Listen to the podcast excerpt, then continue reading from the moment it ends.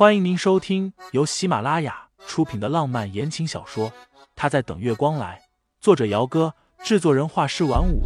感兴趣的听众老爷们，赏个三连，点亮我的关注，点亮你的夜空。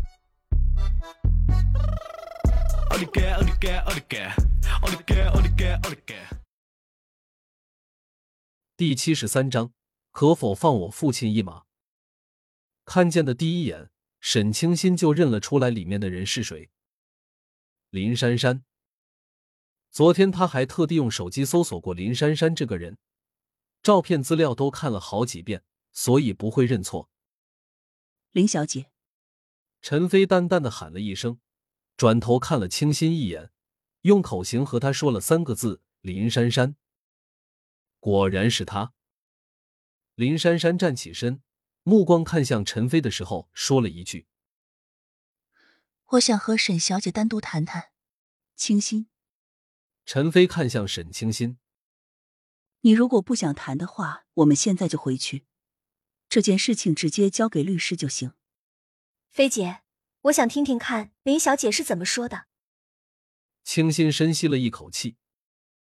林小姐不经允许拿了我的东西，还要倒打一耙，总要亲口道个歉吧？林珊珊站在那儿，一下子就抿紧了自己嫣红的唇瓣。陈飞点点头。那行，我在外面等你。有什么事情叫我一声，知道吗？尽管知道陈飞对他这么好，完全是因为盛思景的缘故，清新仍是觉得心里暖暖的。他点点头，陈飞便先出去了。小小的包间里，安静的只有桌上的小炉子里茶水滚烫的声音。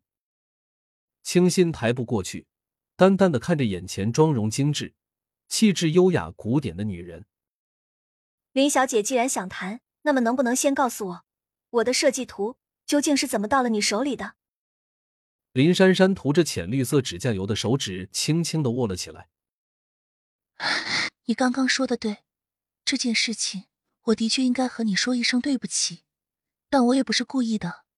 我的工作室现在已经开不下去了，今天找沈小姐出来，不过就是亲口把事情的始末和你说一声。大约是几天前。继这一次新款发布会的压轴作品不见了，就连林珊珊电脑里关于这件作品的底图都让人给删了个一干二净。因为这件事情，林珊珊当时还报了警，但是因为监控坏了，自然是什么都查不出来的。这件事情只能是不了了之。结果第二天就有人匿名给他发了沈清新的设计图，烈酒。烈酒和林珊珊之前的设计图红颜有些异曲同工之妙，都是以大红色为主，且款式也有那么一些相像。后来有人给他打了电话，让他把烈酒给赶工做出来，用来代替他原先的作品，否则就要对林家的公司出手。林珊珊当时只以为这是一个恶作剧而已，并没有理会。可谁知，不过是几个小时的时间。林家最近负责的项目被人曝光财务出现了问题，林父因此被相关部门请去喝茶。林家几个小时的时间就损失了一大笔钱。林珊珊这才感到害怕起来，哆哆嗦嗦的拨了个电话出去。后来的事情，沈清新也知道了，对方是冲着他来的，但不知道为什么拉上了林珊珊，况且还是以这种并不明智的方式。事情就是这样，我知道自己做错了事情，但是沈小姐，希望你看在我并非有意的份上，可否放我父亲一马？什么？清新还没有消化完林珊珊刚刚的话，听见他这最后一句，愣了一下。林珊珊则是一脸探究的看着他。你不知道吗？知道什么？虽然这么问，但是莫名的又觉得。林珊珊的最后一句，应该和盛思景脱不了干系。林珊珊倒是没有多说，只是道：“该说的我都告诉你了，季现在已经开不下去了。我一时鬼迷心窍，毁了自己的事业，我认。